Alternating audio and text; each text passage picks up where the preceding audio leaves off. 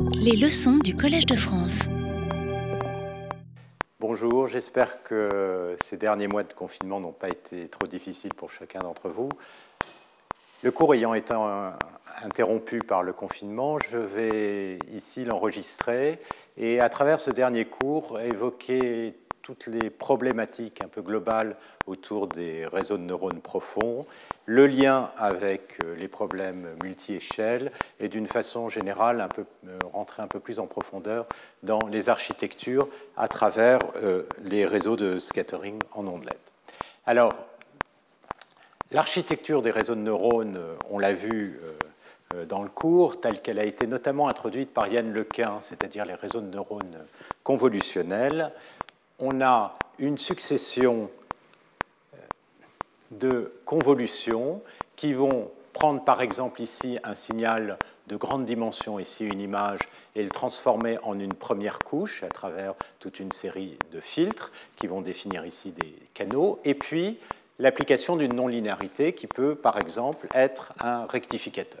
Et on a ainsi une cascade qui va amener vers une deuxième couche qui va être une séquence à nouveau de convolutions ainsi qu'une combinaison linéaire le long des canaux pour donner la valeur sur chacun des éléments de la couche suivante. Et puis, ce type d'opération va être répété jusqu'à, comme on l'a déjà vu, la dernière couche, qui va être typiquement de plus basse dimension, à partir de laquelle on va avoir une combinaison linéaire pour prédire la euh, valeur que l'on veut prédire. Alors ça peut être un problème par exemple de classification où on veut prédire la classe, ça peut être un problème de régression, on verra aujourd'hui euh, le cas de la chimie quantique, ou n'importe quel type de euh, problème. Donc ici, vous avez une cascade d'opérateurs linéaires convolutionnels qui vont faire des convolutions, mais aussi des sous-échantillonnages, suivis donc de ces non-linéarités.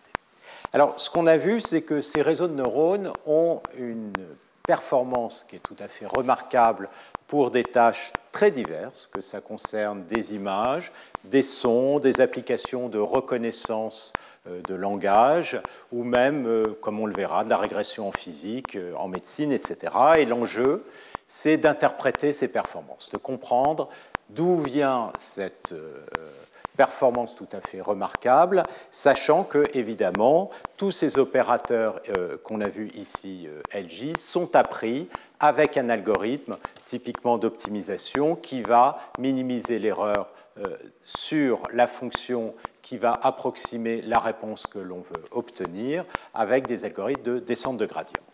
Alors, il y a trois types de propriétés mathématiques qu'on a étudié euh, dans le cours pour essayer de faire apparaître les structures de ces réseaux de neurones.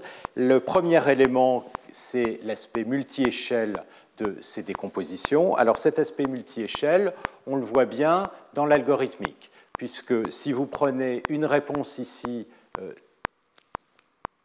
sur le premier canal, eh bien, elle va dépendre simplement de valeurs dans un voisinage de l'image ici d'origine, ce voisinage étant défini par le support de la convolution. Mais si vous allez vers le deuxième niveau ici, à cause du sous-échantillonnage, eh bien ce point-là dépend d'un domaine beaucoup plus large dans l'image euh, d'origine, deux fois plus large, à cause du fait qu'on a cascadé deux opérateurs de convolution et un sous-échantillonnage. Et puis, si on va à nouveau dans une couche plus profonde, eh bien, un point va dépendre de l'agrégation de l'information sur un voisinage qui est à nouveau beaucoup plus large ici, qui va correspondre à l'ensemble des échelles qui ont été agrégées dans la succession des opérations de ce réseau de neurones. Donc, il y a un aspect d'agrégation de l'information hiérarchique et multi-échelle. Un deuxième point qui est très important qu'on a vu, c'est que ces réseaux de neurones sont capables d'utiliser les symétries du problème. Et euh, la première symétrie que ces réseaux utilisent, c'est l'invariance ou la covariance par translation qui apparaît notamment à travers l'utilisation de convolutions, c'est-à-dire des filtres qui sont invariants par translation. Et le dernier thème mathématique qui apparaît euh, pour essayer d'expliquer ces performances, c'est la notion de sparsité ou de, parcimonie. Parcimonie, ça veut dire quoi? Ça veut dire que si on regarde les réponses de ces réseaux de neurones euh, dans les différentes couches, on observe que ces réponses sont parcimonieuses, c'est-à-dire très souvent nulles, et le rôle de la parcimonie est important pour être capable d'exploiter la régularité de la fonction que l'on veut approximer. Donc, il y a un certain nombre de questions qui se posent sur cette architecture qu'on va reprendre ici. L'architecture va permettre de calculer une représentation phi de x ici dans la dernière couche, et à partir de cette représentation phi de x, l'agrégation linéaire de l'information permet de euh, prédire la fonction que l'on veut obtenir. Donc les questions sont les suivantes. D'abord, cette dernière couche est plus petite que les données d'entrée. Donc il y a une réduction de dimensionnalité sans pour autant perdre l'information cruciale pour effectuer la régression ou la classification. On a une succession de convolutions et de sous-échantillonnage, donc on peut se poser la question du pourquoi, quel est le rôle de ces convolutions et sous-échantillonnages dans ces calculs euh, d'opérateurs euh, multi-échelles. Et puis bien sûr, un point fondamental des réseaux de neurones, c'est qu'à chacune des couches, on applique un opérateur non linéaire. Ça peut être par exemple un rectificateur ou ça peut être un module. Et le rôle, comprendre le rôle de ces opérateurs est un autre point fondamental pour comprendre ces architectures. Enfin, un aspect très important, c'est qu'évidemment, la dernière couche, que l'on peut interpréter comme un changement de variable, c'est-à-dire à partir des données X, on a changé la représentation, en quelque sorte va linéariser les informations importantes, puisqu'une simple combinaison linéaire va permettre d'obtenir la réponse. Donc comment on linéarise ces informations? Quel type d'informations on linéarise? Ça, c'est une autre question importante. Enfin, ces réseaux sont organisées avec des couches et il y a un paramètre ici qui est un paramètre de canal. C'est-à-dire dans chacune des couches, si l'entrée est une image, vous allez récupérer toute une série d'images, chacune de ces images étant indexée par euh, cet index de canal. Et la question, c'est d'essayer d'interpréter ces canaux. Quel est leur rôle? Est-ce que mathématiquement, on peut comprendre pourquoi il est très important de créer des canaux et donc de les relier aux propriétés précédentes? On verra notamment que ces canaux permettent d'expliciter des notions de symétrie et aussi d'être utilisés pour euh, euh, construire des représentations parcimonieuses. Alors, L'enjeu ici, c'est d'approximer une fonction en grande dimension. Et ce qu'on sait bien, c'est que quand on est en très grande dimension, l'espace est absolument énorme et les quelques exemples qu'on a sont des points qui sont perdus dans l'espace et donc on a besoin de sources de régularité très fortes pour être capable d'approximer la valeur de la fonction là où on ne la connaît pas. Donc une des manières d'imposer une forme de régularité, ça c'est un thème qui était très important dans le cours, c'est d'étudier les symétries du système. Alors qu'est-ce que c'est qu'une euh, symétrie? Eh bien, une symétrie, c'est un opérateur qui va prendre un élément d'une classe et le transformer en un autre élément de la même classe. Autrement dit, une symétrie, c'est une transformation qui va préserver la fonction que l'on veut approximer. Ici, par exemple, une fonction de classification, mais dans le cas de la régression, euh, la fonction peut avoir des valeurs continues, et à ce moment-là, une symétrie, c'est un opérateur qui va préserver les lignes de niveau de la fonction. Donc, si on a une fonction qui est euh, ainsi préservée par une symétrie, ça veut dire comme je l'écris ici, que la transformation de x par cet opérateur g va pas transformer la valeur de la fonction que l'on veut approximer. L'ensemble des opérateurs qui définissent des symétries, cela correspond à un groupe de symétries. Alors pourquoi est-ce que euh, cela a une structure de groupe? Eh bien tout simplement parce que si vous faites une composition de deux symétries, eh bien comme la valeur de la fonction de G1 appliqué à n'importe quel euh, signal vous redonne la même valeur que le signal d'origine. Vous allez retrouver ici f de g2 de x, et comme g2 est à nouveau une symétrie, ça vous donne f de x. Autrement dit, la composition de symétrie est une symétrie, donc on retrouve une structure de groupe. Alors, comment est-ce qu'on utilise des symétries? Eh bien, on sait que la fonction est invariante par une famille d'opérateurs. Ce que l'on voudrait, c'est construire une représentation qui a les mêmes invariants.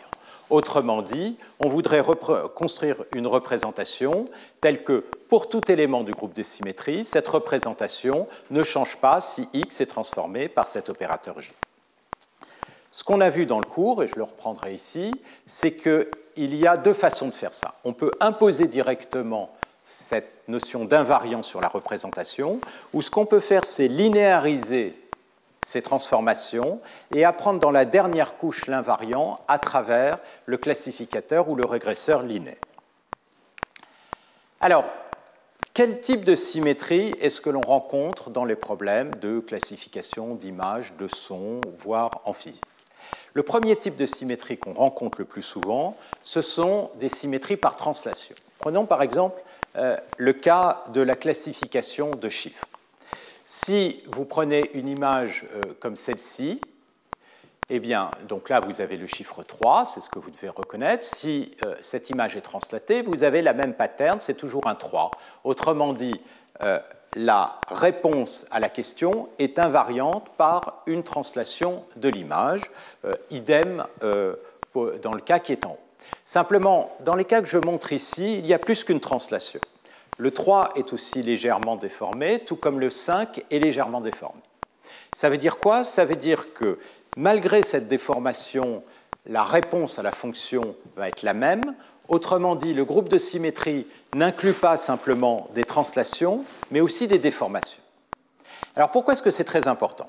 Les translations, ça correspond à un tout petit groupe de symétrie, puisqu'il y a deux variables dans le cas d'une image, le déplacement horizontal et le déplacement pardon, vertical et le déplacement horizontal.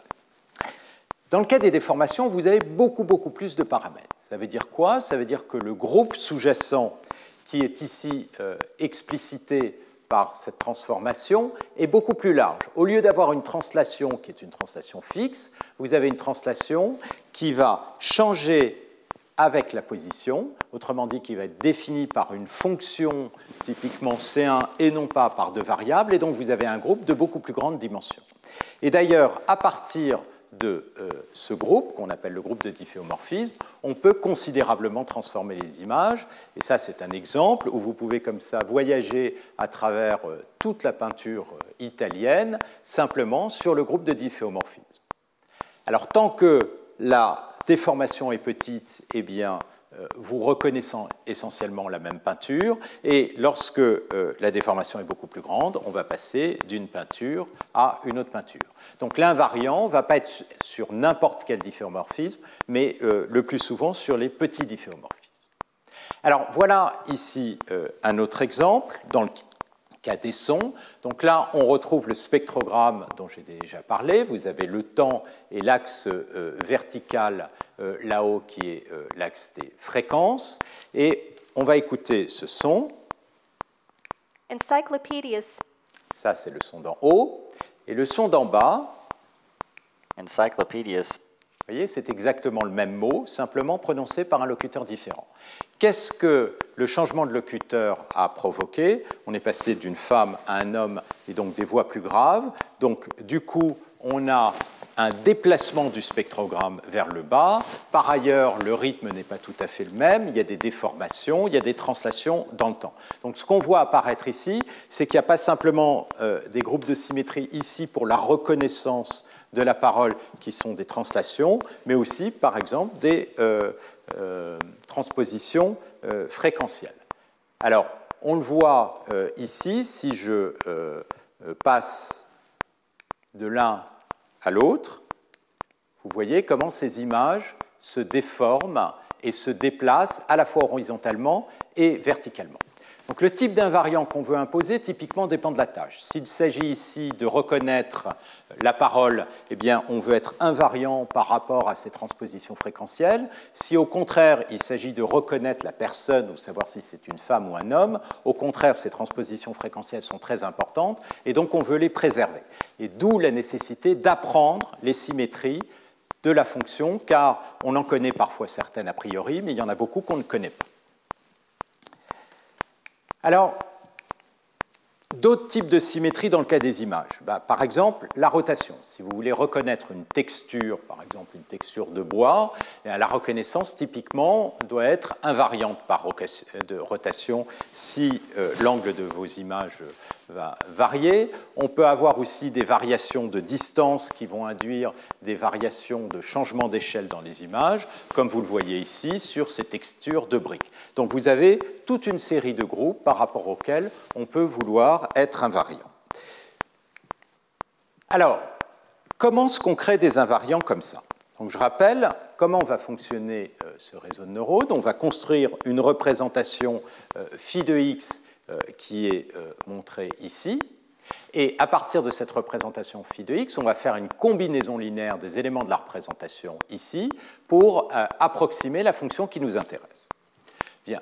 Donc, si on veut garantir que la fonction qu'on approxime a des bons invariants, c'est-à-dire si on veut garantir que la valeur de la fonction ne change pas quand x est transformé par l'opérateur g de x, eh bien, si vous appliquez ça directement à cette formule, ce que vous voyez, c'est que la différence entre la valeur de phi en x et en x transformé par g doit être orthogonale au vecteur w pour que vous ayez la même valeur. Donc, pour approcher le problème, il y a deux stratégies possibles. La première stratégie, ça va consister à essayer de construire une représentation ici qui est invariante par rapport à la transformation du groupe. Donc ça, on peut le faire si on connaît a priori le groupe de symétrie. Si on sait, par exemple, que le problème de reconnaissance est invariant par translation, alors on veut que la représentation soit invariante par translation. Mais comme je l'ai dit, bien souvent, les symétries, elles ne sont pas connues a priori. On a juste une information partielle.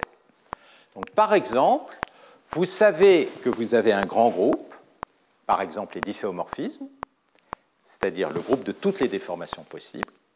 Et à l'intérieur de ce grand groupe, vous avez un sous-groupe que vous voulez tuer parce que la transformation de votre donnée par ce groupe ne va pas changer la réponse. Donc ce sous-groupe ici, c'est le groupe G.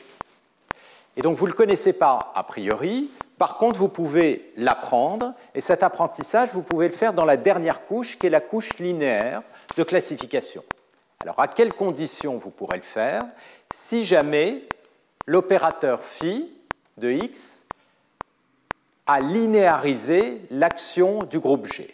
Ça veut dire quoi? Ça veut dire que si vous êtes ici, ce que vous voulez, c'est que l'action de G, c'est-à-dire la transformation de x par G, va simplement vous déplacer dans un espace linéaire. C'est ça que ça veut dire, cette notion de linéarisation. Donc si jamais effectivement vous êtes déplacé dans un espace linéaire, si vous voulez que la réponse soit invariante par rapport à ce déplacement dans l'espace linéaire, ce dont vous avez besoin, c'est que le, vecteur W ici, ou que j'illustre ici, soit orthogonal par rapport à ce plan de déplacement, de façon à ce que n'importe quel déplacement ne soit pas ressenti par le produit scalaire avec W. Donc, une façon d'apprendre un groupe d'invariants, s'il a été linéarisé au préalable par la transformation phi de x, c'est d'apprendre le, le, vecteur W qui va être orthogonal à l'espace généré par les déplacements, par l'action de ce groupe sur votre donnée. Donc ça, c'est la raison pour laquelle on va essayer de construire des représentations qui linéarisent l'action euh, du groupe de symétrie. Et donc, cette linéarisation, lorsque les transformations sont petites, comme c'est euh, le cas, par exemple, des difféomorphismes, eh bien, ça peut être fait en imposant simplement une notion de régularité lipschitzienne, c'est-à-dire que phi de x moins phi transformé doit être de l'ordre de la taille de la transformation. En quelque sorte, on l'a vu dans le cours, il s'agit d'imposer que euh, l'action de phi est dérivable de façon faible par rapport à l'action du groupe. Et si c'est le cas, à ce moment-là, vous allez avoir un plan tangent qui correspond, qui va bien approximer les petites euh, transformations. Et à partir du moment où votre vecteur W est orthogonal par rapport à ce plan tangent, eh bien, vous allez être insensible par rapport à ces petites transformations. Voilà, donc ça c'est la stratégie générale. Donc, dans le cas euh, des translations, comme je l'ai dit, ce qu'on va typiquement imposer, les translations, souvent, on les connaît a priori. Donc, on va imposer que la représentation soit invariante euh, par euh, translation, comme c'est montré ici. Dans le cas des déformations qui correspondent à un groupe beaucoup plus grand, eh bien, on ne sait pas a priori quelles sont les déformations par rapport auxquelles on veut être invariante. Donc, ce qu'on va plutôt faire, c'est linéariser euh, l'action des déformations.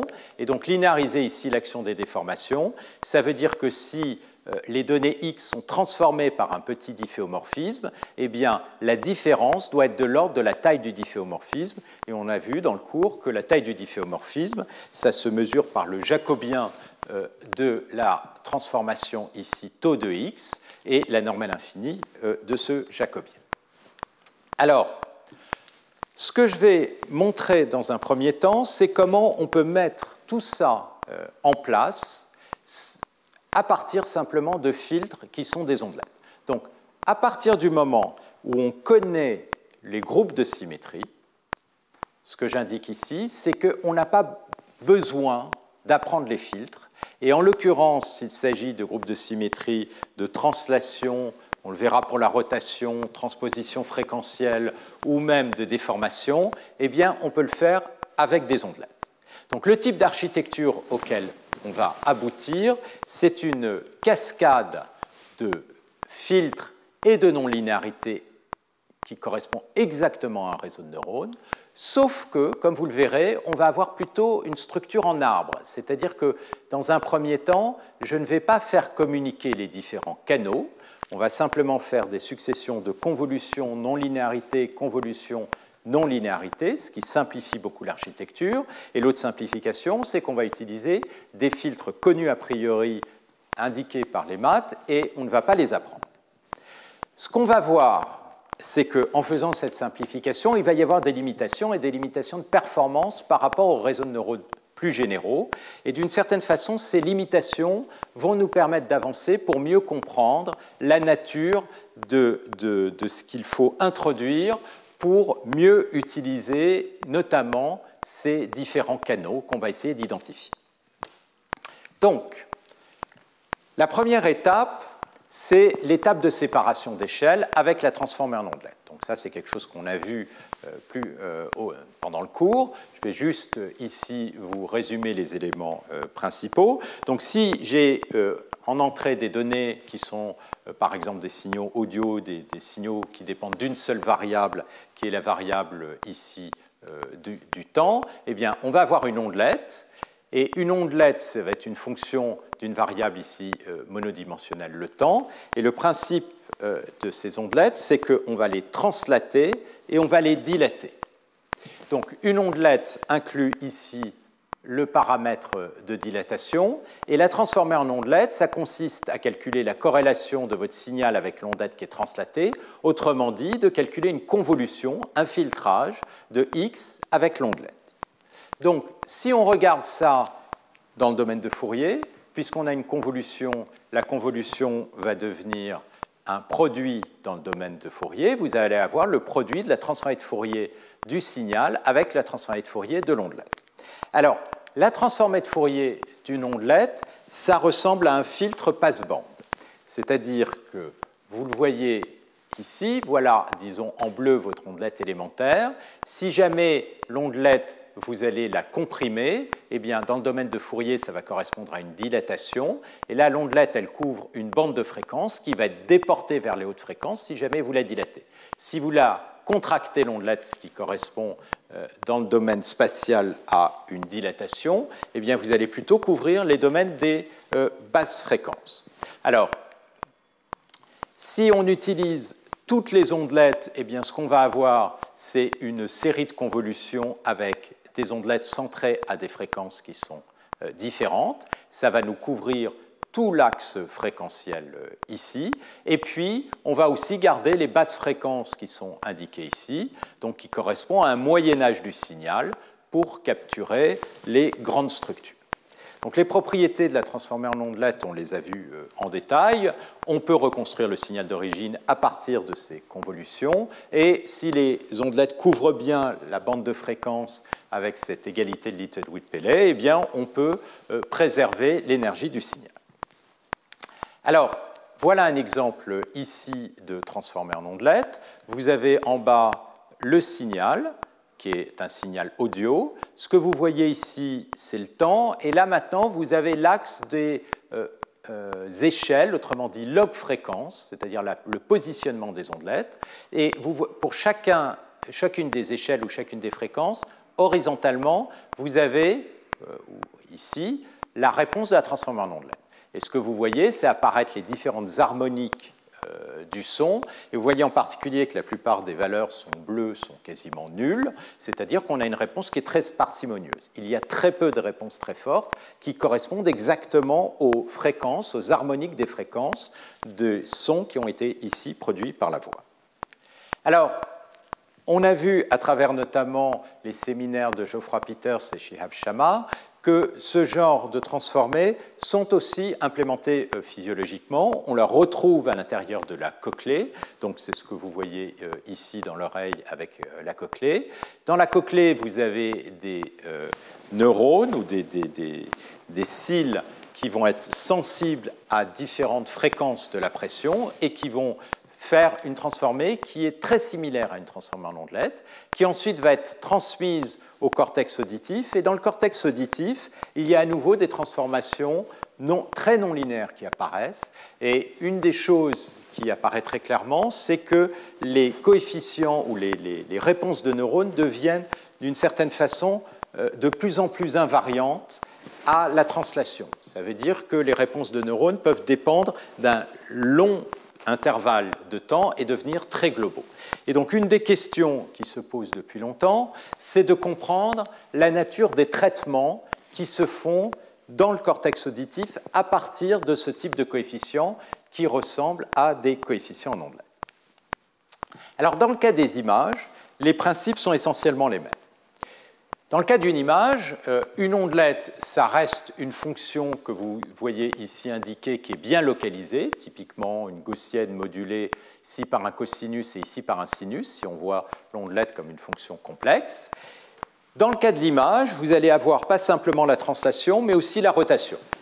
Et bien sûr la dilatation. Donc vos ondelettes que vous voyez ici, elles sont dilatées, mais elles vont aussi être tourner, c'est-à-dire tout comme on le fait dans le cas de la transformée de Fourier avec des sinusoïdes, on va euh, appliquer un opérateur de rotation de manière à être sensible à toutes les orientations dans l'image. Et puis, exactement de la même manière qu'on euh, l'a fait dans le cas du son, on va prendre l'image et on la filtre avec cette transformée en ondelette. C'est-à-dire qu'on la filtre avec chacune des ondelettes pour chacune des échelles et euh, chacun des angles. Et donc, on va obtenir ces convolutions que l'on peut euh, euh, visualiser dans le domaine des fréquences, une convolution étant un produit dans le domaine des fréquences. Et vous avez donc le produit de la transformée de Fourier de, de votre signal avec la transformée de Fourier de l'ondelette qui est représentée ici. Alors maintenant, si vous euh, changez l'orientation de l'ondelette, ça va correspondre à une rotation euh, dans le plan de Fourier que vous voyez ici. Et donc vous avez les différentes orientations qui correspondent à une même échelle. Maintenant, si vous changez l'échelle, ça revient à changer la fréquence euh, de l'ondelette. Et donc, c'est ce que vous allez avoir ici. Et on voit que toutes les bandes de fréquences sont ainsi couvertes par ces ondelettes qui sont à la fois tournées et dilatées. Alors, les propriétés de la transformation en ondelettes sont essentiellement les mêmes euh, que euh, dans le cas du son, c'est-à-dire que vous allez avoir une représentation qui est inversible, et si jamais vous couvrez bien tout votre plan de fréquence avec vos ondelettes, eh bien, vous aurez une conservation d'énergie. Voilà, donc mathématiquement, qu'on soit en une dimension ou en deux dimensions, les propriétés restent essentiellement les mêmes, sauf qu'en deux dimensions, on voit apparaître le groupe de rotation qui va correspondre aux différentes orientations à l'intérieur de l'image.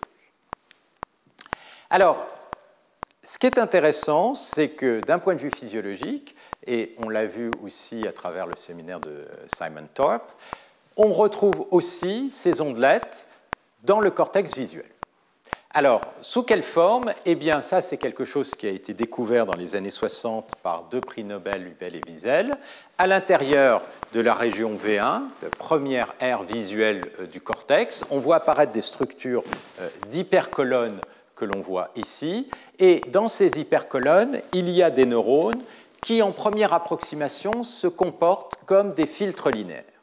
Et si on mesure la réponse de ces filtres linéaires, eh bien, ce qu'on voit apparaître, ça ce sont des extraits euh, d'articles de neurophysiologie, des filtres qui ressemblent à des ondelettes, qui ont différentes orientations, un peu comme les exemples que je vous ai présentés, et différentes échelles.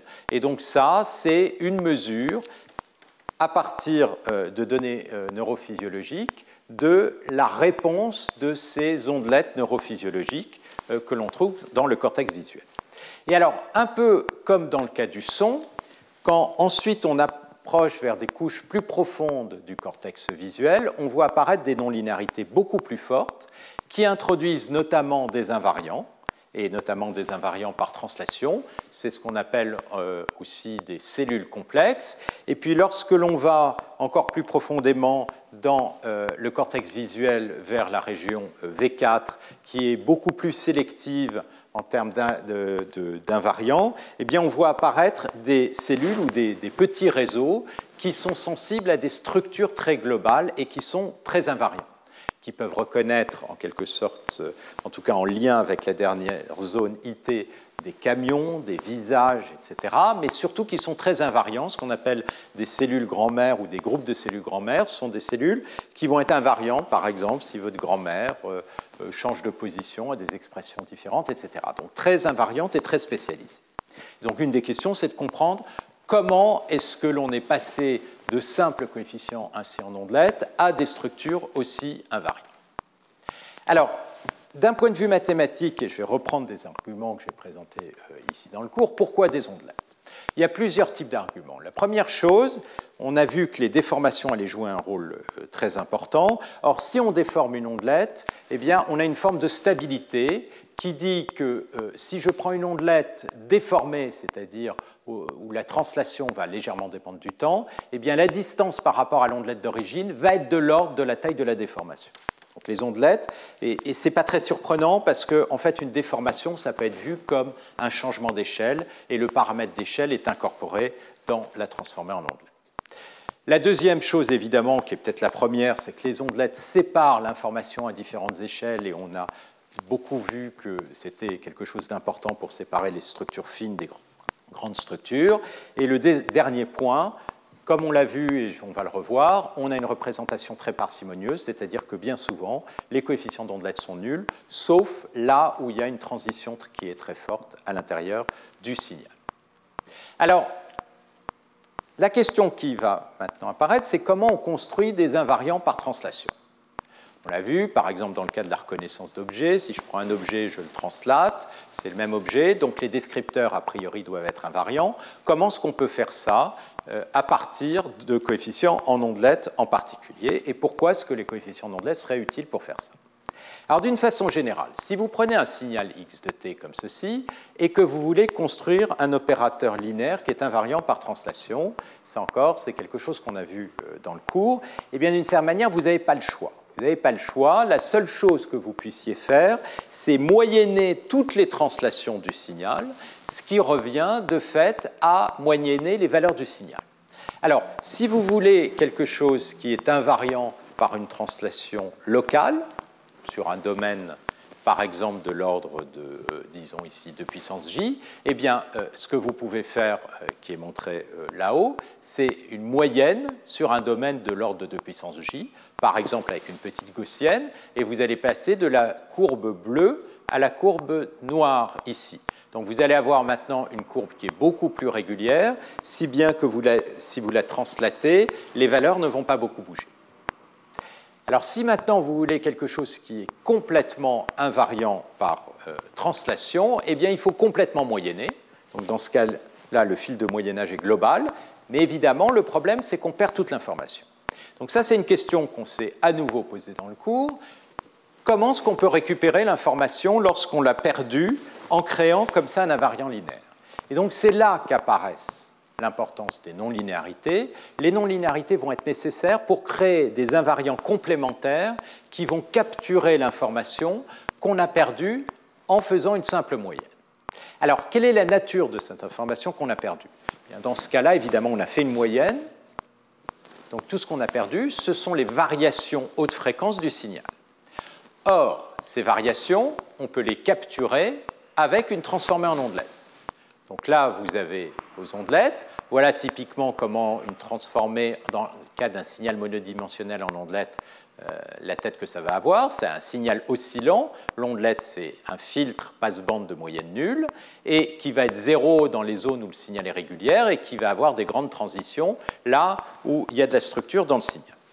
Donc si vous vous contentez de moyenner les coefficients d'ondelette, vous allez avoir une réponse nulle, parce que l'ondelette a une moyenne qui est nulle. Donc on ne peut pas simplement appliquer un filtre linéaire ici, et c'est là qu'apparaît l'importance de la non-linéarité.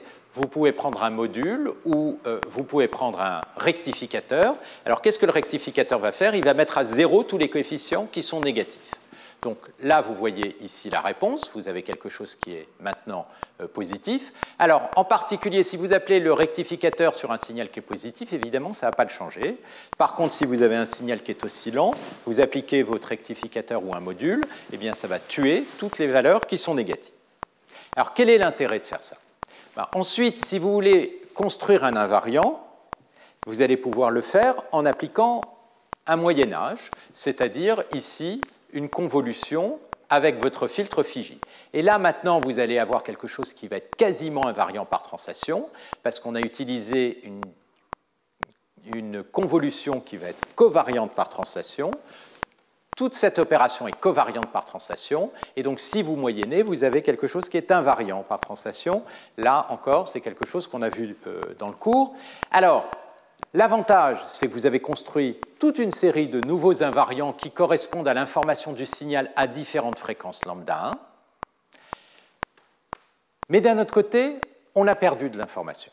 On a à nouveau perdu de l'information parce que ces coefficients d'ondelette qui étaient ici, eh bien, on les a moyennés sur des domaines de puissance J qui peuvent être potentiellement très grands. Et donc, on a vu que ce type de descripteurs euh, qui correspondent à des euh, MFCC dans le cas euh, du son, MEL spectrum, dans le cas de l'image à des descripteurs comme les SIFT, DAISY, etc., qui ont été très utilisés, ont un inconvénient, c'est qu'ils ne fonctionnent que sur des petits intervalles de temps ou des petits intervalles d'espace. Pourquoi? Parce que si la fonction phi qui moyenne est trop grande, elle va perdre trop d'informations. Donc on ne peut avoir d'informations que sur des structures locales. Ce qu'on aimerait, c'est être capable de construire des invariants sur des domaines beaucoup plus larges. Donc pour faire ça, a priori, ça ne paraît pas très compliqué. Ce qui suffit, c'est de moyenner sur des domaines plus grands. Mais encore une fois, si on fait ça, on perd de l'information. Alors qu'est-ce qu'on peut faire? Pour récupérer l'information perdue Eh bien, ce qu'on peut faire, c'est récupérer les hautes fréquences de ce signal ici qu'on a éliminé en moyennant. Et comment on récupère les hautes fréquences? Eh bien, en faisant une convolution avec une deuxième ondelette. Et c'est là qu'on va voir apparaître cette structure de réseau de neurones. Si on veut obtenir un invariant à partir de cette deuxième convolution, eh bien, il faut à nouveau appliquer un rectificateur qui va rendre tout ça positif, et puis remoyenner. Et ça, cette cascade de convolution avec des ondelettes, rectification, Convolution avec des ondelettes rectification, c'est ce qu'on appelle un opérateur de scattering qui correspond exactement à une architecture simplifiée de réseau de neurones. Alors je vais vous l'illustrer sur un son d'abord. Là, vous avez un euh, spectrogramme d'un son que je vais vous faire utiliser avec, entendre pardon, avec quatre notes différentes que vous allez entendre. Une attaque, un trémolo et un vibrato. Alors, si on regarde maintenant le résultat d'un moyen-âge de la transformée en ondelette ici par le filtre, eh bien, le moyen-âge spatial va gommer tous les, détails, en particulier faire disparaître l'attaque, va faire disparaître le trémolo ou le vibrato. Donc on voit bien que quand on fait cette moyenne, on introduit un invariant, mais on perd de l'information. Cette information, on va la récupérer à la couche d'après. Comment? Eh bien, en calculant le long d'une fréquence lambda imprécise, la transformer en ondelette, ici la non-linéarité c'est un module, en appliquant une deuxième ondelette, un deuxième module et le Moyen Âge. Donc là, qu'est-ce qui va se passer?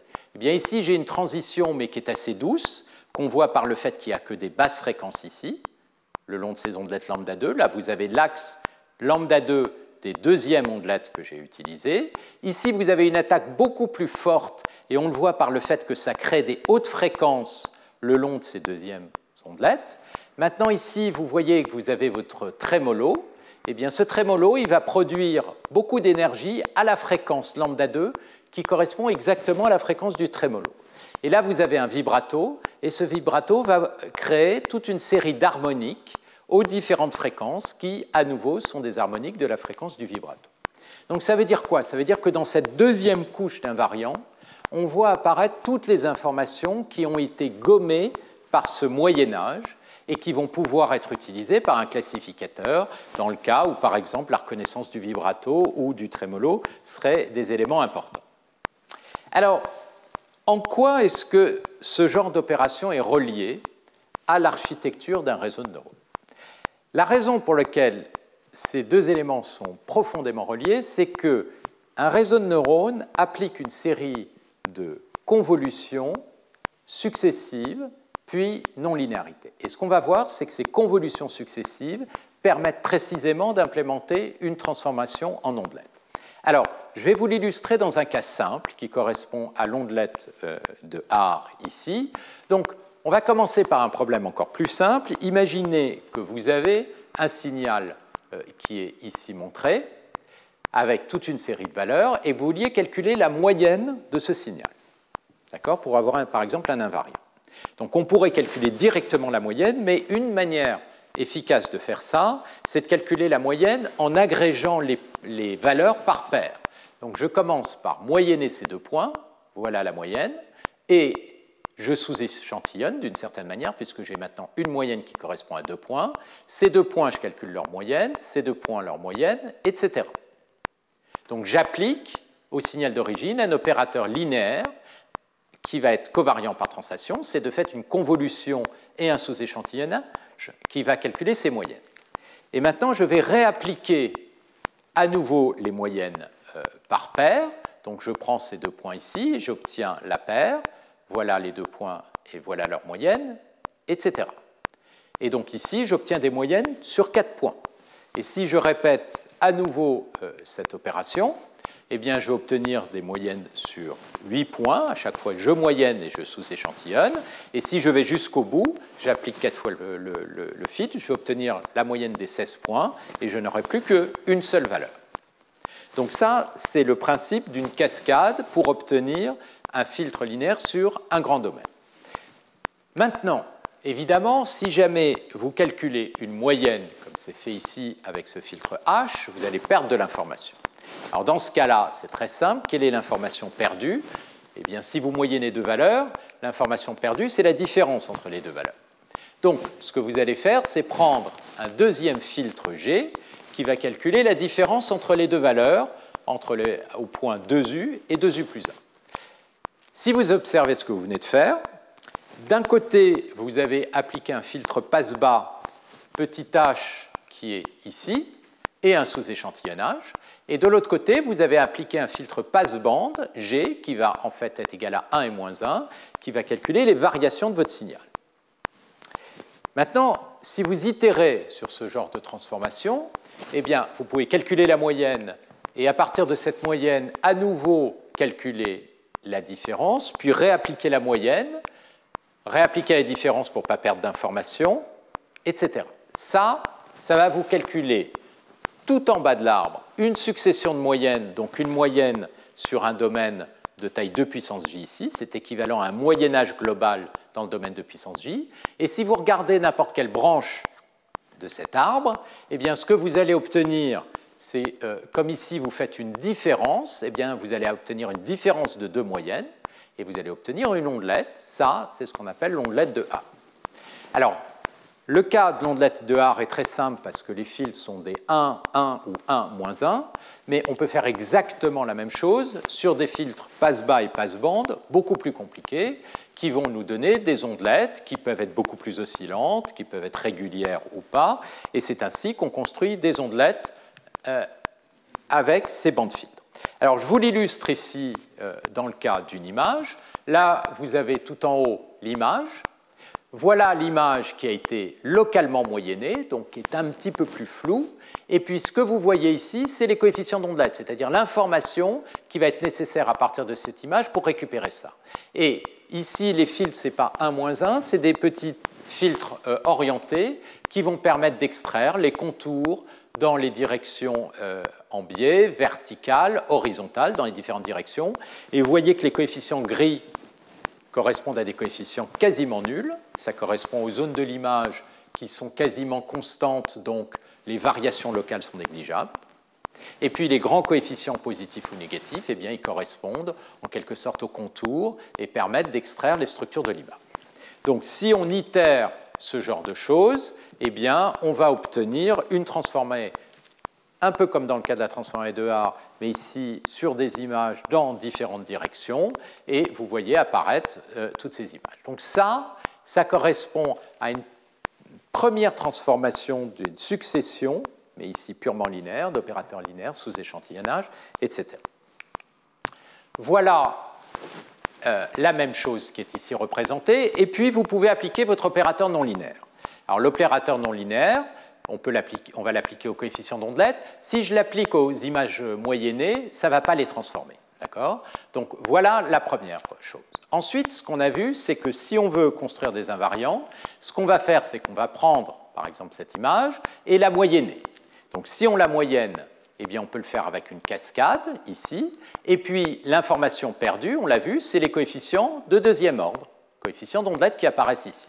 On peut le faire sur chacune de ces images d'ondelettes et on va obtenir les coefficients du second ordre dont j'ai parlé et qui vont être ici moyennés. Et puis, ces coefficients du second ordre, on va vouloir les moyenner. Et donc, les moyenner, eh bien, ça va se faire avec une cascade de filtrage. Et l'information perdue, eh bien, on peut la récupérer avec des ondelettes de troisième ordre. Et donc, ce qu'on voit apparaître, c'est un réseau de neurones qui est en fait obtenu avec des filtres qui sont tous des ondelettes et qui est interprété comme une cascade de convolution avec des ondelettes, module, convolution avec une ondelette, module, etc. D'un point de vue opérateur, on a appliqué une transformée en ondelette, puis l'opérateur de module ou relu, deuxième opérateur, troisième, etc. Donc horizontalement, ça peut se lire comme une cascade de filtres, mais ce que vous voyez, c'est que vous pouvez aussi extraire des opérateurs linéaires beaucoup plus globaux qui sont multi-échelles, qui sont les opérateurs des transformés en ondelettes qu'on voit apparaître ici. Alors, une propriété importante qu'on avait déjà vue dans le cours, mais que je vais euh, répéter ici, c'est le fait que ici on a quelque chose de très stable et qui est contractant. Contractant en quel sens? Ben, Ce qu'on a vu, c'est que la transformée en ondelette, elle préserve les distances, c'est un opérateur linéaire qui va préserver les normes. Le relu ici, ou un rectificateur ou un module, c'est aussi un opérateur contractant. Alors, en quel sens est-ce que c'est un opérateur contractant? Si vous prenez deux réels, vous calculez euh, ρ de A moins ρ de B, c'est toujours plus petit que la valeur absolue, en valeur absolue, la valeur absolue de A moins B. Autrement dit, cette non-linéarité a tendance à rapprocher les coefficients. Contractance, ça veut dire que vous réduisez les distances. Donc si vous cascadez un opérateur qui préserve les distances et un opérateur qui contracte les distances, eh bien vous allez obtenir un opérateur contractant. Donc ici, dans le cas des modules, on va donc avoir une cascade d'opérateurs contractants. Ça veut dire que la sortie de votre réseau de neurones, qui est illustrée euh, ici, euh, pardon, oui, ici, eh bien la sortie du réseau de neurones va correspondre à la sortie d'une cascade d'opérateurs contractants. Ici, je l'appelle SJ de X, c'est un grand vecteur, c'est ma sortie. D'accord? Et donc ce que je sais, c'est que la distance pour un point X et un point Y d'entrée des sorties est toujours plus petite que la distance des entrées elles-mêmes, puisque j'ai appliqué une cascade d'opérateurs contractants. Le deuxième résultat qu'on a euh, étudié en détail euh, dans le cours, c'est le fait que vous avez une stabilité par rapport aux déformations. on a vu qu'une transformée en ondelette va quasiment commuter avec l'opérateur de déformation. En fait, on a vu une déformation, ça va quasiment correspondre à une translation le long de l'axe des échelles ou le long de l'axe des log fréquences. Et la conséquence de ça, euh, on l'a vu dans la démonstration du cours, c'est que ce type d'opérateur où on applique une transformée en ondelette et une non-linéarité va être Lipschitz continu par rapport aux déformations et donc euh, satisfaire ce type euh, d'inégalité, de régularité lipschitzienne. Et ça, ça va être vrai pour une transformée en ondelette et un module, mais le même résultat peut être appliqué si on cascade ce résultat, et donc ça va être obtenu pour tout un réseau de neurones qui va successivement appliquer des transformées en ondelette, non-linéarité, transformées en ondelette, non-linéarité. Alors pourquoi est-ce que c'est important?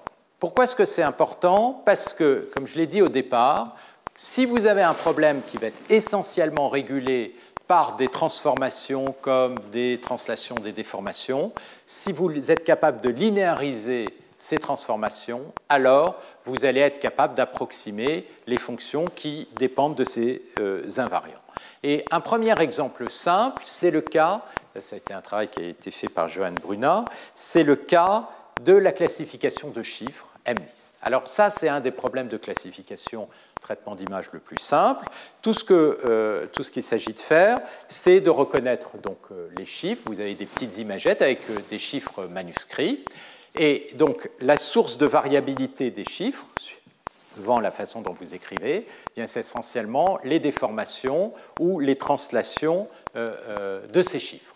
Donc comment est-ce qu'on va effectuer cette reconnaissance? D'abord, on va construire ce réseau de neurones où tous les filtres sont des ondelettes. Pourquoi? Parce qu'on sait que la source essentielle de variabilité du problème, ce sont des difféomorphismes et qu'on va pouvoir les linéariser. Et puis, on va apprendre dans un deuxième temps le projecteur, euh, ce vecteur W dont je parlais, donc le projecteur linéaire qui va permettre de tuer les déformations inutiles et d'effectuer la classification. Et donc c'est là qu'on va ici apprendre les invariants qui sont spécifiques aux déformations, ce qui va nous permettre de séparer les différents types de structures et faire la classification. Alors, sur un problème comme MNIST, où ici vous avez une grosse base de données d'environ 50 000 euh, chiffres euh, pour l'apprentissage et 10 000 euh, pour effectuer le test, si vous prenez un réseau de neurones et vous apprenez tous les filtres, ou si vous prenez un réseau de scattering où tous les fils sont fixés à l'avance et sont des ondelettes, vous avez essentiellement les mêmes performances avec des erreurs de l'ordre de 0,4%. Donc, d'une certaine façon, ce n'est pas très étonnant parce que ce problème est essentiellement basé sur des déformations et des translations. Alors, on peut prendre un deuxième problème assez simple, ce sont les problèmes de classification de texture. Donc là, vous avez euh, différentes textures qui sont euh, montrées. Vous avez une première texture ici, deuxième, troisième. Donc ça, c'est une base de données de texture. Ça, ce sont des toutes petites bases de données. À l'intérieur de chacune des classes, vous avez simplement 46 exemples pour apprendre. Donc ça, c'est typiquement des problèmes où on ne peut pas apprendre un réseau de neurones dans son intégralité, et donc il faut utiliser l'information a priori qu'on a sur le problème. Donc les descripteurs classiques sont souvent basés sur les transformés de Fourier pour faire ce genre de choses, en particulier sur l'analyse spectrale. Et dans ce type de problème, eh bien, vous avez des erreurs qui sont de l'ordre de 1%, parce que vous pouvez avoir deux textures qui ont exactement la même covariance, autrement dit exactement la même puissance spectrale, et qui pourtant n'ont pas du tout la même tête. Alors là, avec ce type de réseau de neurones, eh bien, on arrive à capturer ces propriétés non gaussiennes avec ces cascades d'invariants et on obtient des erreurs qui sont de l'ordre de 0,2%. Et ça, ce sera le sujet d'un cours, l'analyse des processus non gaussiens avec ces techniques très non linéaires. Alors, où en est-on? Ben, Ce que j'ai mentionné, c'est que le type de transformé qu'on a implémenté ici n'utilise absolument pas d'informations à travers les canaux comme un réseau de neurones le ferait. Et donc, on peut se poser la question, quel est le rôle de ces euh, connexions à travers les canaux et pourquoi ces connexions sont importantes? Et donc, c'est ça c'est à ces deux, cette question qu'on va essayer de répondre maintenant. Et il y a essentiellement deux éléments importants. Le premier, c'est que on va voir qu'il y a des symétries qui ne sont pas simplement des translations, je les ai déjà mentionnées, et qu'on va pouvoir implémenter à travers ces canaux. Et la deuxième chose, c'est que ces canaux vont nous permettre d'apprendre des structures qui sont discriminatives, et donc on va voir ça à la fin de l'exposé. Alors, je vais revenir au cas euh, du son euh, que j'ai montré ici. Donc, on a vu que euh, si on change de locuteur, on a en quelque sorte une transformation, mais qui cette fois-ci va se faire le long de l'axe vertical et puis aussi éventuellement le long de l'axe du temps. L'axe vertical, ça correspond ici précisément au canot, puisque ici j'ai un signal qui est un signal temporel. Donc en entrée j'ai un signal temporel, dans chacune des couches je vais avoir un signal temporel, et les différents canaux ici correspondent aux canaux de fréquence. Si on veut capturer maintenant ces translations le long de l'axe vertical, qu'est-ce qu'il va falloir faire? Il va falloir faire une transformation le long de l'axe vertical et peut-être en quelque sorte une convolution, mais le long de l'axe vertical. Ça veut dire qu'on va commencer à interpréter ces signaux monodimensionnels les uns sur les autres comme une image bidimensionnelle.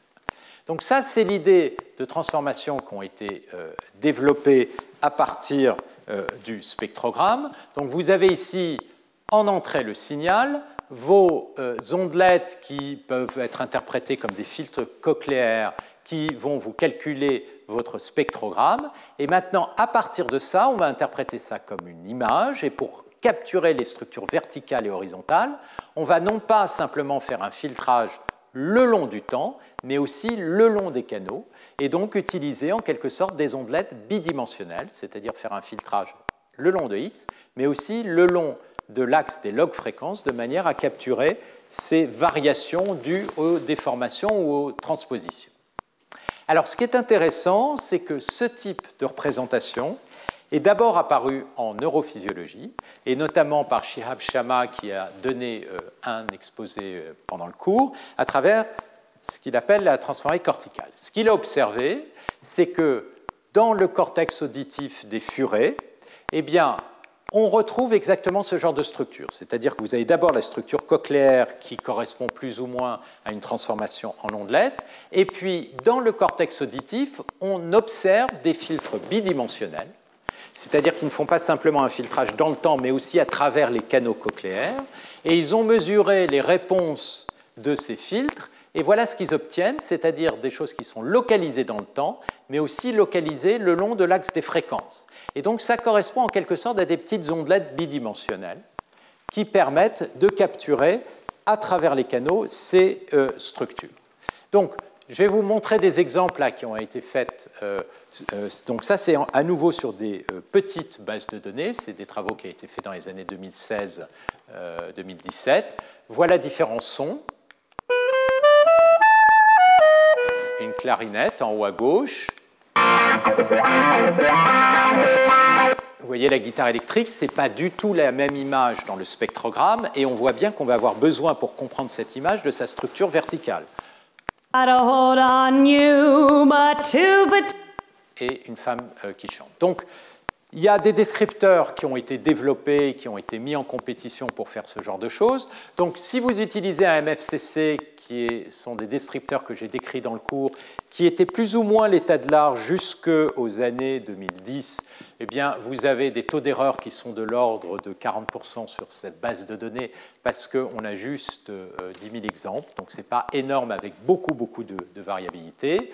Si on utilise l'algorithme de scattering avec un réseau de neurones où on ne fait un filtrage que le long du temps, c'est-à-dire des successions de convolutions avec des ondelettes le long du temps et des non-linéarités, on obtient un peu mieux, mais pas tellement mieux, avec des erreurs qui sont ici de l'ordre de 30%. Un réseau convolutionnel ici n'a pas assez d'exemples pour apprendre, en tout cas euh, dans les années 2016-2017, maintenant on fait mieux, et donc les erreurs étaient de l'ordre de 30%. Et si tout d'un coup vous introduisez non pas simplement des convolutions temporelles, mais aussi des convolutions fréquentielles, c'est-à-dire des structures bidimensionnelles pour analyser ces spectrogrammes, on obtient des classificateurs qui sont beaucoup plus performants avec une erreur de l'ordre de 18%. Donc ça, c'est une illustration. Là, vous en avez sur un autre type de son. Air conditionné. Ça, c'est environnementaux. En bas. Et donc, vous observez le même genre de phénomène. C'est-à-dire que si vous travaillez avec des toutes petites échelles de temps de l'ordre de 25-50 millisecondes, comme le faisaient les mails euh, MFCC, audio descripteur. Ici, vous avez une erreur de l'ordre de 40%. Ici, c'est important d'obtenir des descriptions sur des durées qui sont longues, parce que vous avez des phénomènes qui sont quasiment stationnaires. Donc là, le scattering, en ne faisant du traitement que le long du temps, en utilisant des euh, intervalles de temps plus lents, mais en utilisant les coefficients de second ordre, eh bien, on obtient euh, des résultats un peu meilleurs qui sont de l'ordre de 30%. C'est à peu près l'état de l'art par rapport au, réseau de convolution à l'époque 2017, euh, à nouveau parce qu'on a des petites bases de données. Et puis si on introduit le filtrage à travers l'axe des fréquences, c'est-à-dire à travers les canaux, on améliore les résultats. Alors, un dernier exemple ici dans le cas euh, des images. Ce que vous voyez ici, c'est euh, euh, une image des, images de texture, de bois. Donc ça, c'est une base de données différente avec 25 classes. Et vous voyez qu'il y a beaucoup de variations le long des rotations et des axes des échelles. Si à nouveau vous appliquez une transformée qui se contente de faire des transformations ici le long de l'espace, même si vous faites ça à différents ordres, vous avez une grosse erreur de l'ordre de 20%. Euh, Pourquoi? Parce que vous n'avez pas tenu en compte les autres types de symétries, et notamment ici les symétries par rotation ou sur des très grandes dilatations. Alors, comment on peut faire ça? Eh bien, à nouveau, on retrouve le fait que ces symétries, on va les trouver le long des canaux. Si vous prenez ici la transformée en ondelette à une échelle, eh bien là, vous avez évidemment l'espace, mais vous avez aussi les différents canaux qui correspondent aux différents angles. Et puis, vous avez les différentes échelles qui sont ici. Si vous voulez quelque chose qui est invariant par rotation, eh bien, ce qu'il va vous falloir, c'est filtrer le long du canal qui correspond à l'axe de rotation. Et donc là, vous allez construire des invariants qui sont différents, qui sont des invariants par rapport aux rotations. Alors, je vais vous euh, décrire rapidement ce cas-là parce qu'il y a des jolies euh, applications, notamment en physique ou en chimie quantique. Alors ici, l'enjeu, et ça c'était un travail qui avait été fait par Laurent Siffre, euh, il s'agit de capturer la variabilité le long des angles et donc de construire à la fois des invariants par rotation, mais qui sont capables d'avoir les détails des structures le long des angles. Si vous prenez une image, comme ceci, et que vous calculez la transformée en ondelette. Ah, sur la première couche, vous allez avoir donc des images pour chacun des angles θ qui correspond aux convolutions avec une ondelette à une échelle de puissance j et un angle θ pour chacun des u. D'accord? Donc cette image, je peux la voir maintenant comme une image qui est une fonction de la position spatiale et des angles. Maintenant, l'idée c'est qu'on veut aussi filtrer le long des angles correspondent en quelque sorte aux canaux. Comment on va faire ça? Alors, d'abord, pourquoi on veut le faire?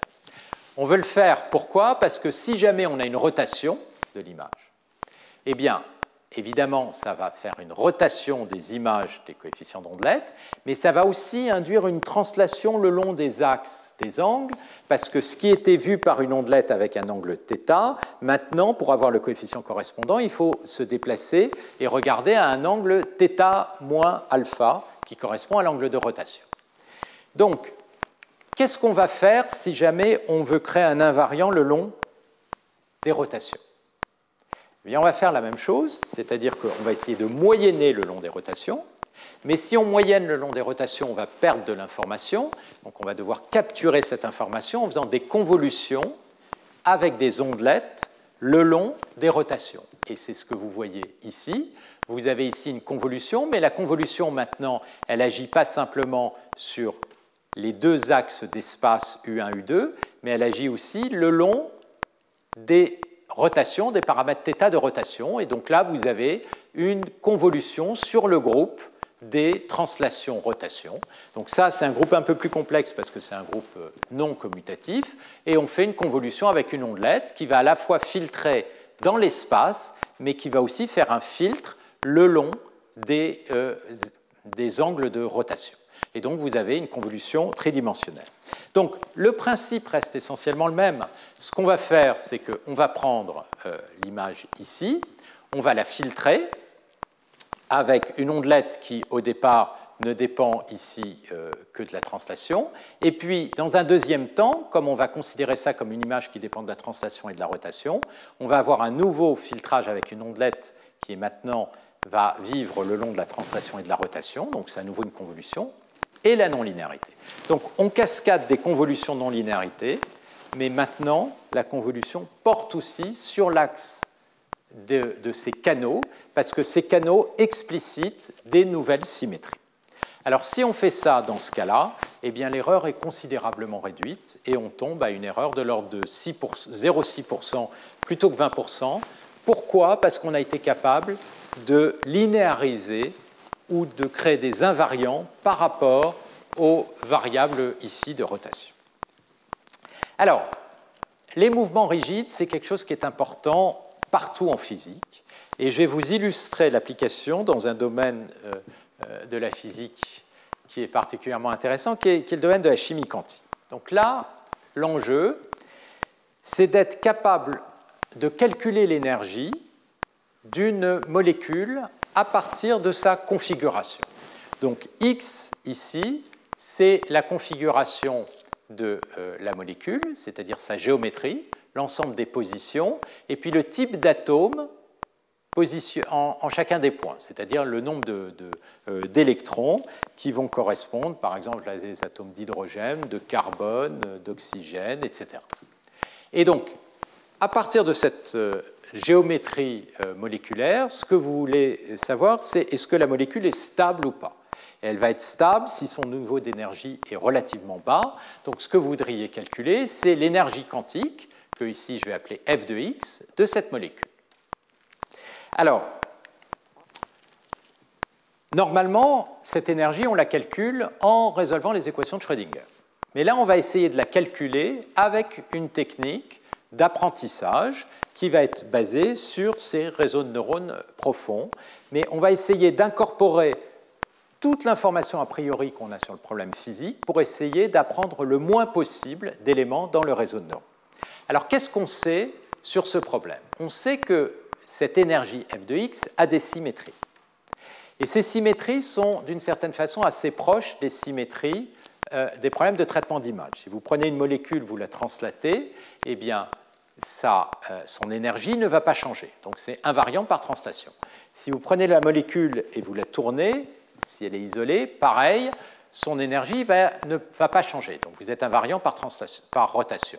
Et puis, si vous regardez euh, les forces qui, euh, agissent sur, entre les, les, différents composants de cette molécule, eh bien, vous allez avoir d'un côté des forces très fortes entre les atomes qui sont proches, ça ce sont les liens chimiques, mais vous avez aussi des liens euh, électrostatiques, les forces de Van der Waals, qui sont à beaucoup plus longue portée.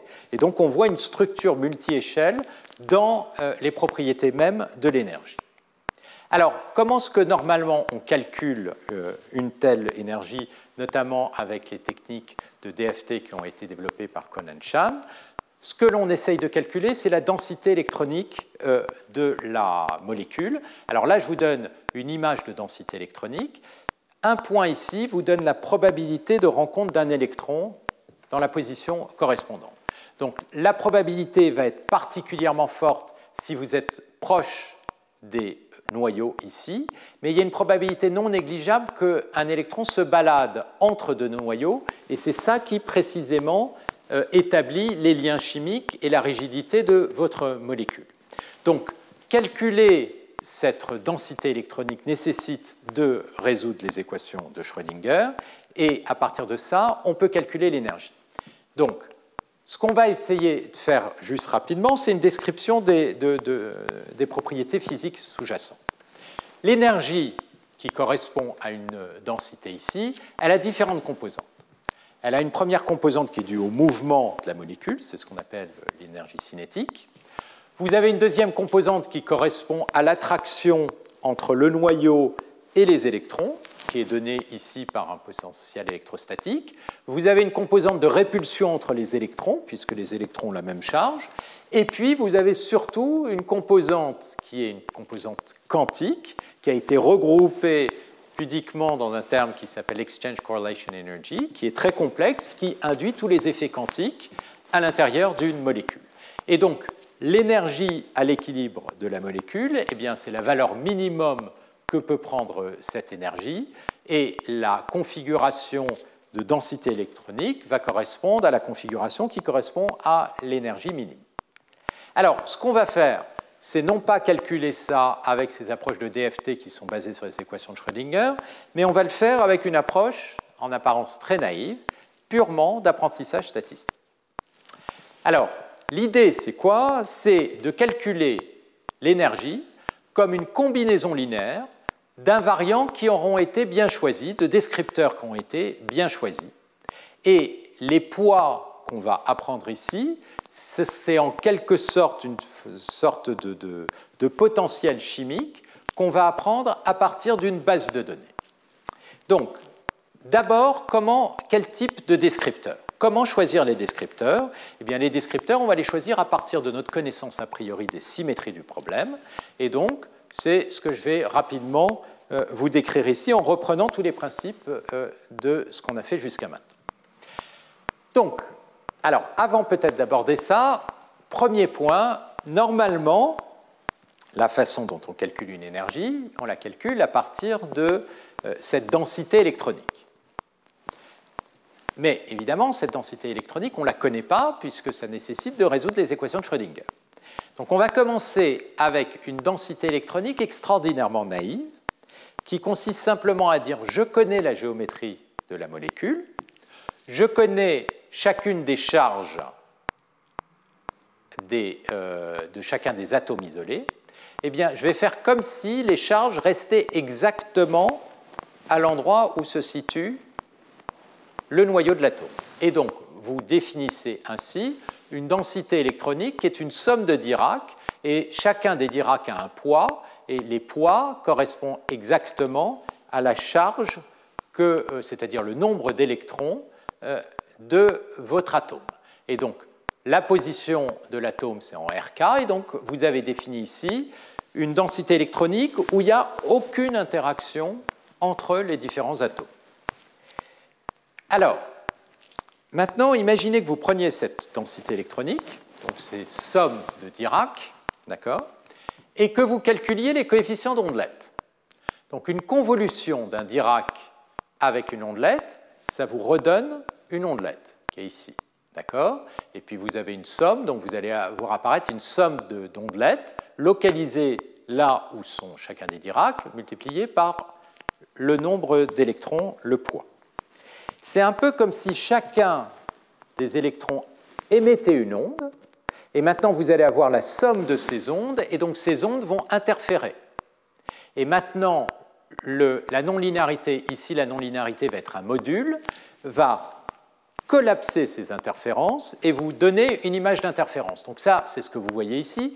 Quand les ondelettes sont toutes petites, eh bien, elles n'interagissent pas parce qu'elles ont des supports qui sont disjoints. Donc le module, ça va être la somme des modules.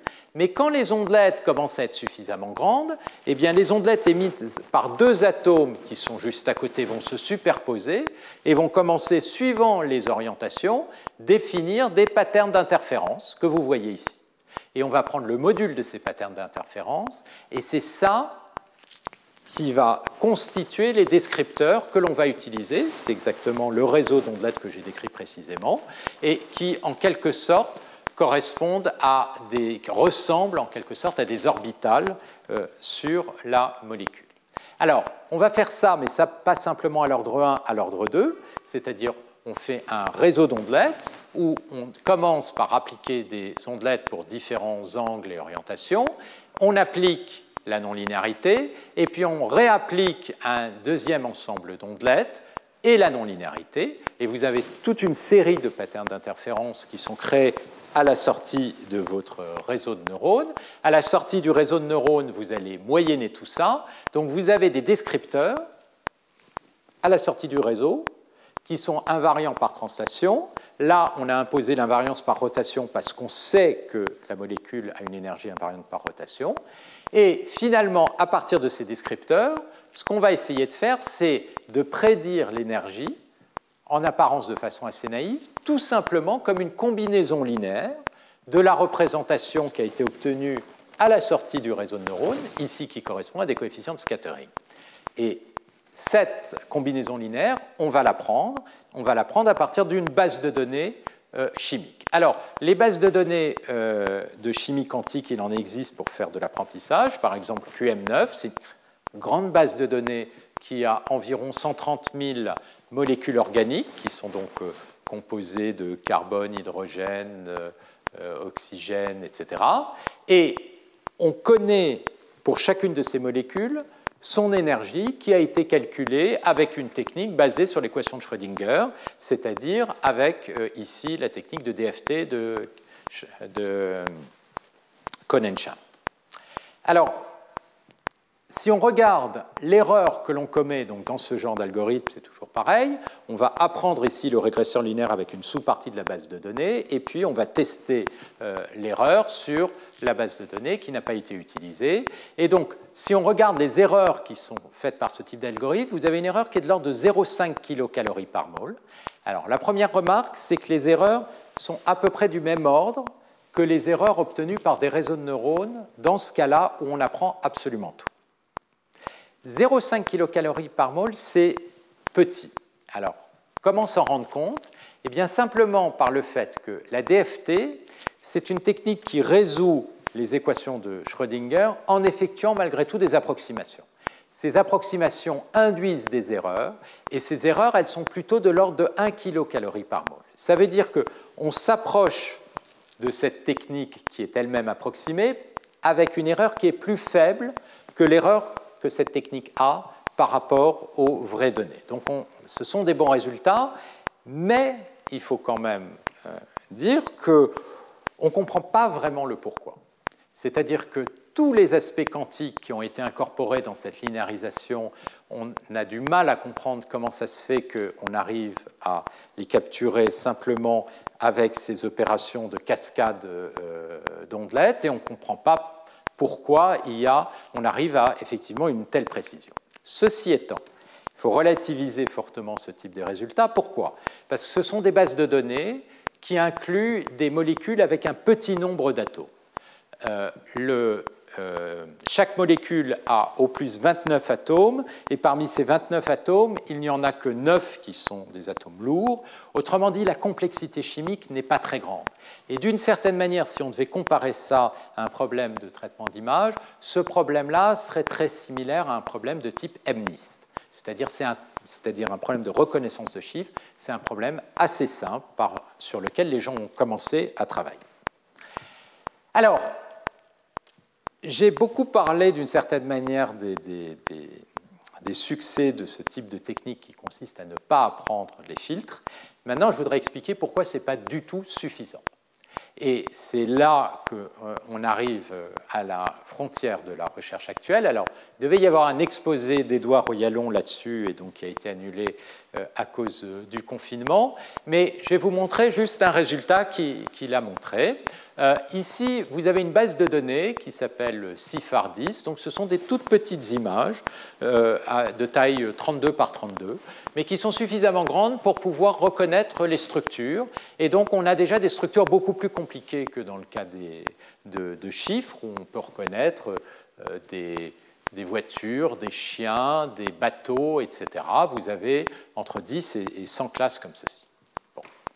Si vous prenez un réseau de neurones profond tout à fait standard, vous avez une erreur qui va être de 7% ou inférieure.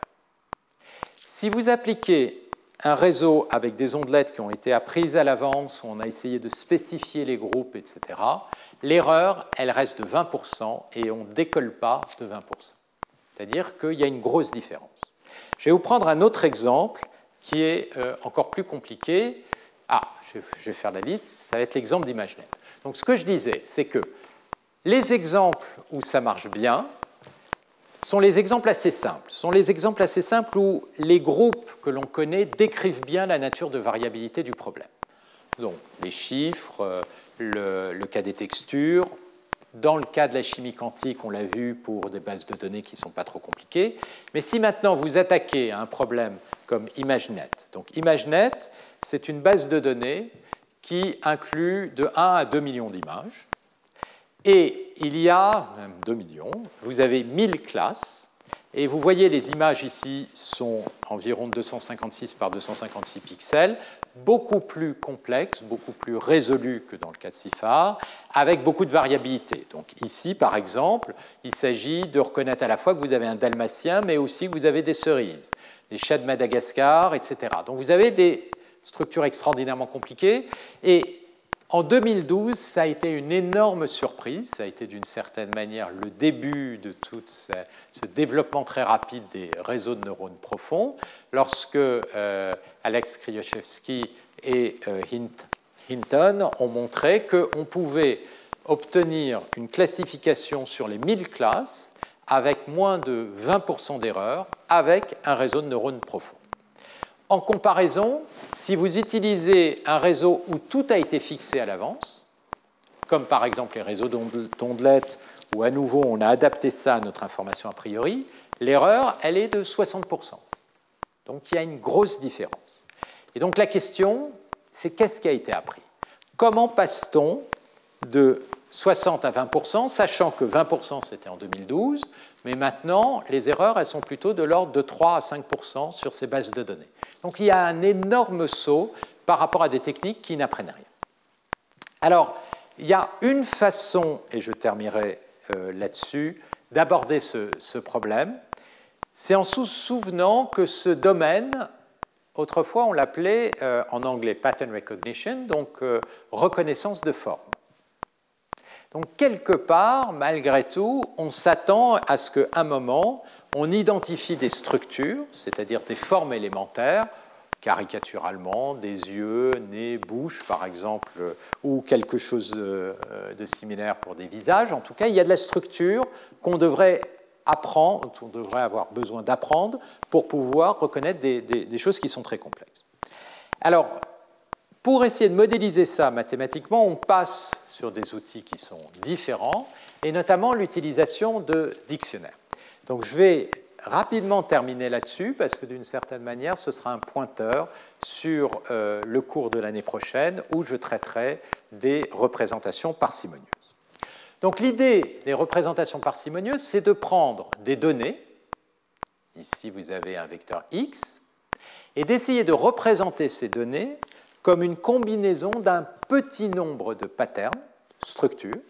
Ces patterns, vous allez les stocker dans un dictionnaire, donc chacune des patterns, ça correspond à une colonne du dictionnaire. Et donc si vous faites le produit de cette matrice par un vecteur z qui va être ici nul quasiment tout le temps, sauf dans quelques endroits indiqués par les croix ici, eh bien x va être approximé par une combinaison linéaire de chacune de ces colonnes avec les poids qui sont ici. z a des coefficients qui sont presque tous nuls, on dit qu'il est parcimonieux, en anglais sparse, et donc Comment est-ce qu'on calcule un code parcimonieux à partir d'un dictionnaire qui peut potentiellement inclure beaucoup de patterns pour représenter un vecteur x Eh bien, ce qu'on veut, c'est que x soit bien approximé par le produit de d fois le code sparse z, mais on veut aussi que z ait beaucoup de zéros. Et le fait d'avoir beaucoup de zéros, et on le verra plus en détail euh, euh, l'année prochaine, on peut l'imposer soit avec une normale 0 mais qui est non convexe, ou avec une normale 1. Et en l'imposant avec une normale 1, on définit un problème d'optimisation convexe qu'on peut résoudre avec des algorithmes dont la convergence est garantie. Donc c'est ça euh, qu'on veut faire. Alors il y a eu beaucoup de recherches entre les années 90 et maintenant pour développer des algorithmes qui minimisaient ce type euh, de coût, c'est-à-dire trouver le code ici Z le plus parcimonieux possible pour approximer X comme une combinaison linéaire des colonnes de, ou des patterns de ce dictionnaire. Alors, il se trouve que ces algorithmes, il y en a certains qui sont itératifs, on peut les implémenter sous forme d'un réseau de neurones.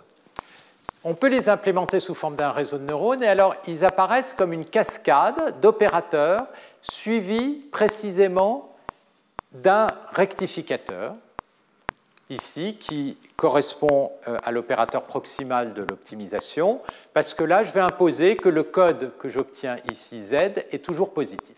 Donc, autrement dit, x, on peut l'obtenir comme une cascade d'opérations avec un seul dictionnaire, mais qui va être répété plusieurs fois, avec une succession d'applications de cet opérateur D, du rectificateur, l'opérateur D, ou plus précisément l'identité moins D transpose D, etc.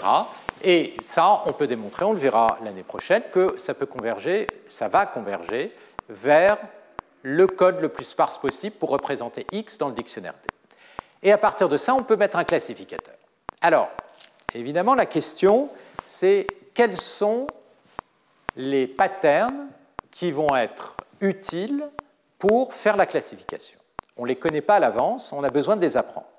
Donc l'idée de ces algorithmes d'apprentissage, c'est d'incorporer D comme une grande matrice, pardon, je vais revenir en arrière. Donc on va incorporer D comme une grande matrice de paramètres dans le réseau qu'on va optimiser avec un algorithme de gradient stochastique de manière à minimiser l'erreur, c'est-à-dire l'erreur entre la prédiction de la classe et la vraie classe, qui ici donc dépend des paramètres à l'intérieur de cette matrice. Et donc on applique un algorithme de gradient stochastique qui va nous apprendre la matrice des structures élémentaires utiles pour faire la discrimination. Alors, je vais terminer en vous comparant les résultats sur cette base de données ImageNet, et ça, ça correspond à un travail de John Zarkal, Louis Thierry et Thomas Anglès.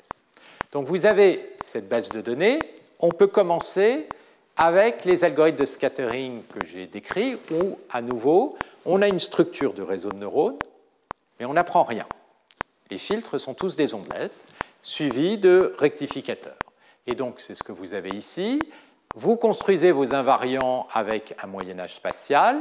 Vous avez un classificateur linéaire ou éventuellement un classificateur à deux couches, et vous allez obtenir une erreur qui va être de l'ordre de 60%. Donc, une très grosse erreur.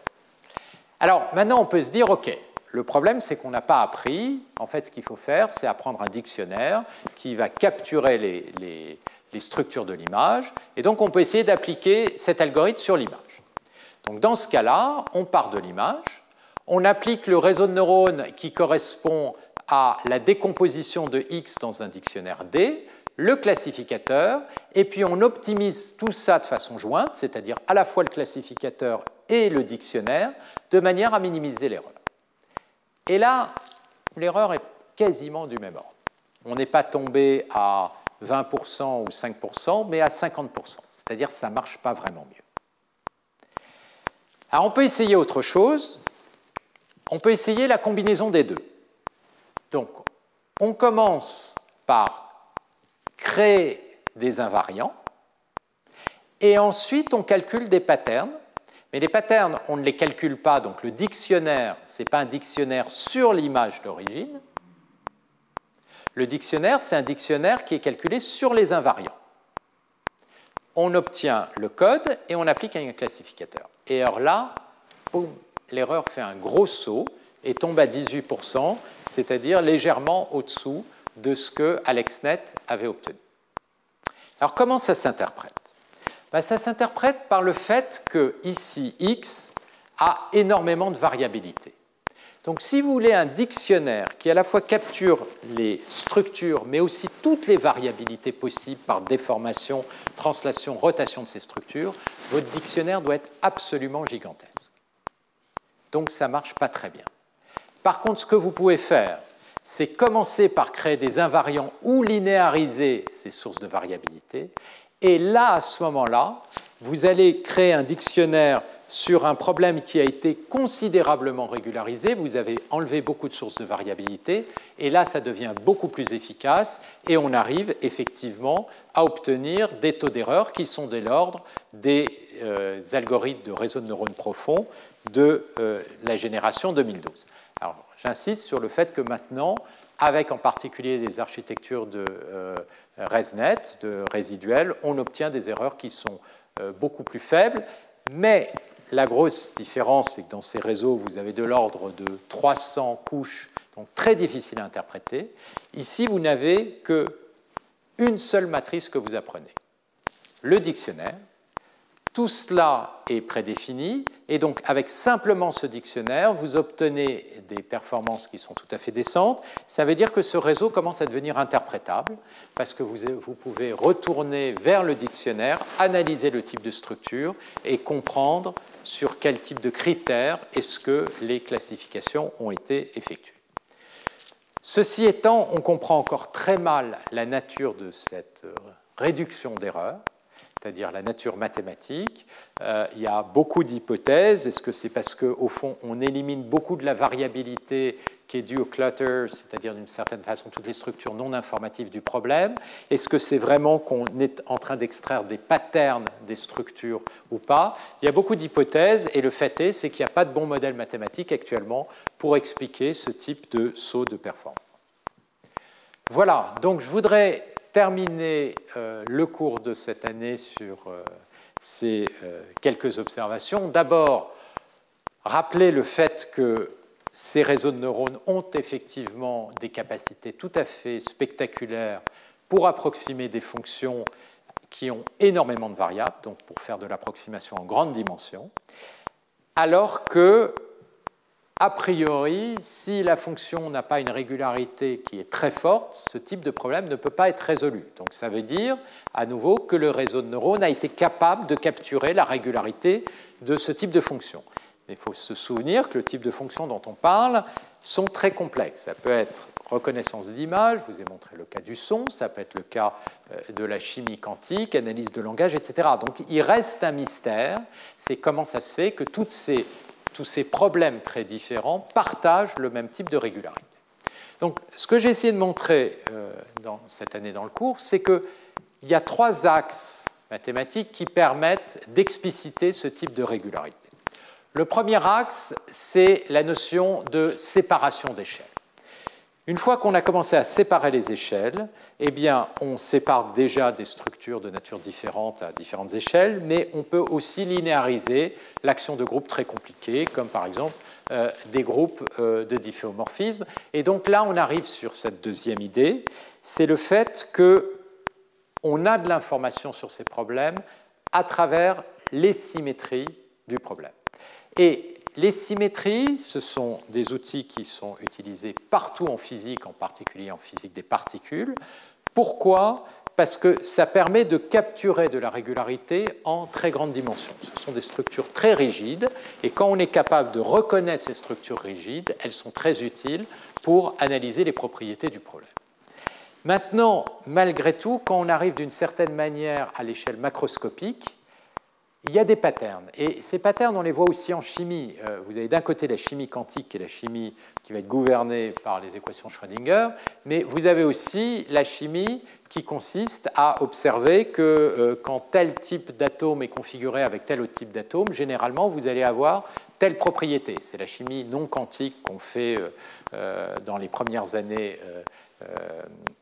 avant le baccalauréat ou premières années à l'université, eh bien, cette chimie permet malgré tout d'analyser beaucoup de propriétés. Et ça, d'une certaine manière, cette chimie, elle est basée sur, en quelque sorte, la reconnaissance de patterns. De la même manière que quand on, fait de la, de, l'analyse de son, on reconnaît des structures et notre oreille est progressivement formée, par exemple, au jazz, à la musique classique.